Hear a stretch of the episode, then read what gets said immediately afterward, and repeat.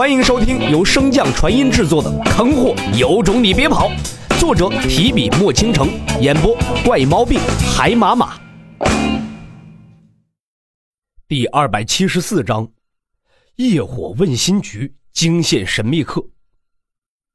听闻此言的洛尘又怎么会不明白？这控制天劫之人分明就是针对他。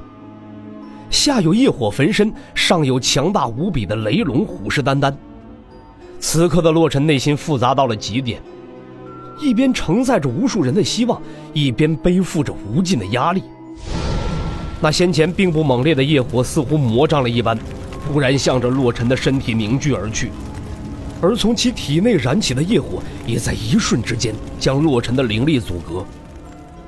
众多典籍之上所记载的业火极为可怕，并非是因为它的威力，而是因为它的诡异。天劫可躲可防，但这业火却不可以。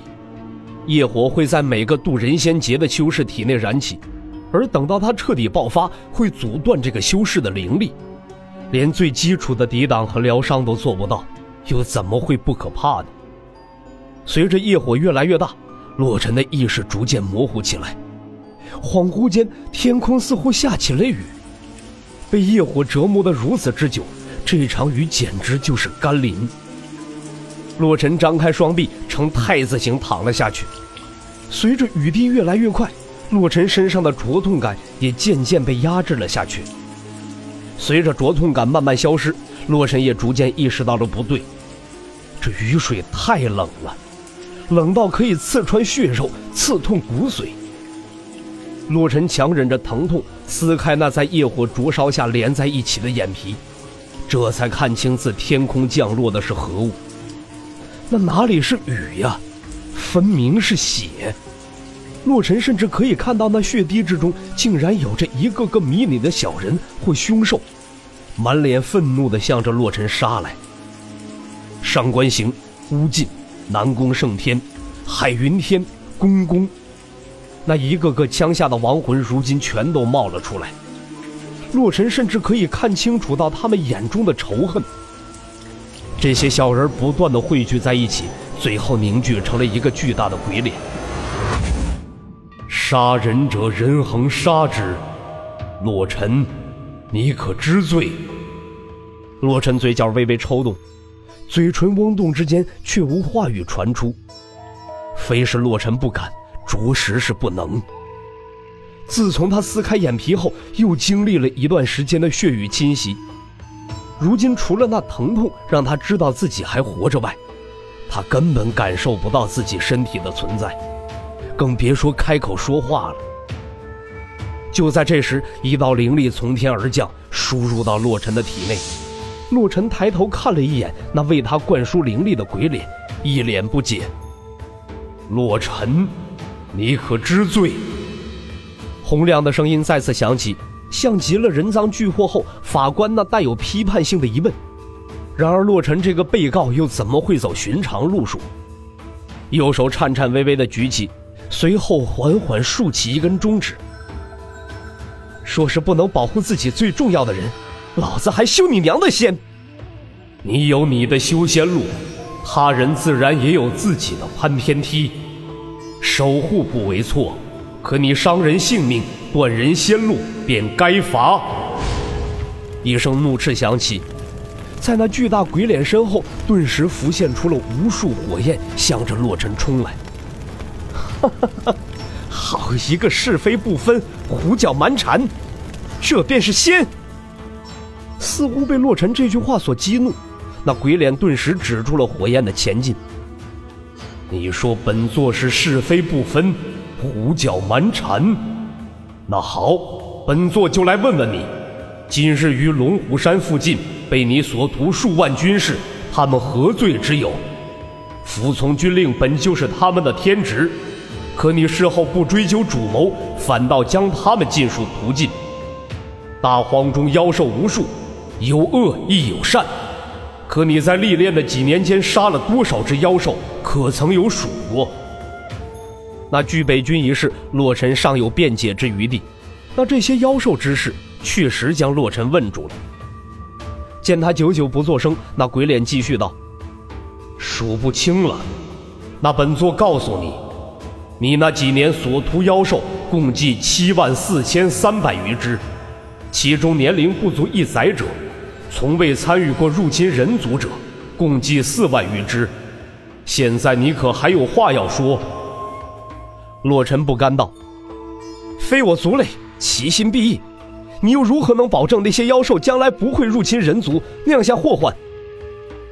鬼脸闻言厉声道：“那你又如何保证那些妖兽定然会入侵人族？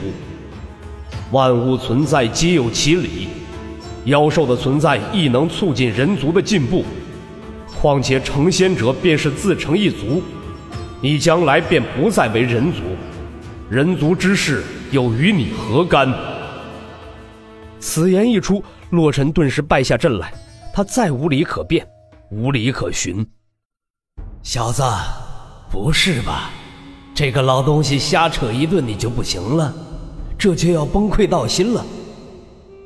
一道戏谑的声音从洛尘耳边响起，将洛尘的心智拉了回来。听他在这放屁！还不如听几声狗吠来的悦耳。话落，那鬼脸似乎也注意到了这神秘声音的存在。大胆！何人敢擅闯业火问心局？就凭你这也配叫问心？满嘴仁义道德，腹中装的却是浓脂黑墨、男盗女娼，就你也配？放肆！你到底是何人？报上名来！你不也是没有露脸，整个半人不鬼的东西在这装模作样？呵呵，不用找了，就凭你这点微末道行，要是能够找到我的存在，那我还不如找块豆腐撞死算了。话音落下，那鬼脸便也沉寂了下去，沉默一会儿后，再次开口问道：“阁下究竟是何意？”那懒洋洋的声音再度响起：“我开始不就说过了吗？”你的声音比那三只眼的狗叫的都难听，我实在是忍不下去呀。哦，那阁下可是有更高明的见解？哈哈哈哈哈！小子，学着点儿，这种废物都怼不过，以后跟人干架，光骂就得被人骂死，还打个屁呀！哎，那鬼脸，方才你说那什么屠戮军事一事，我倒是好奇。你是一点常识都没有吗？参军者立派，落寇者立寨，这便是他们的修道之路，也是他们应受之劫呢。途径又有何妨？按照你说的说法，凡事留一线，那是不是也得给这小子留一线呢？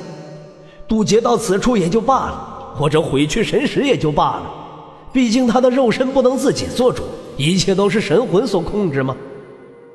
那鬼脸闻言怒道。一派胡言！本座不与你胡搅蛮缠。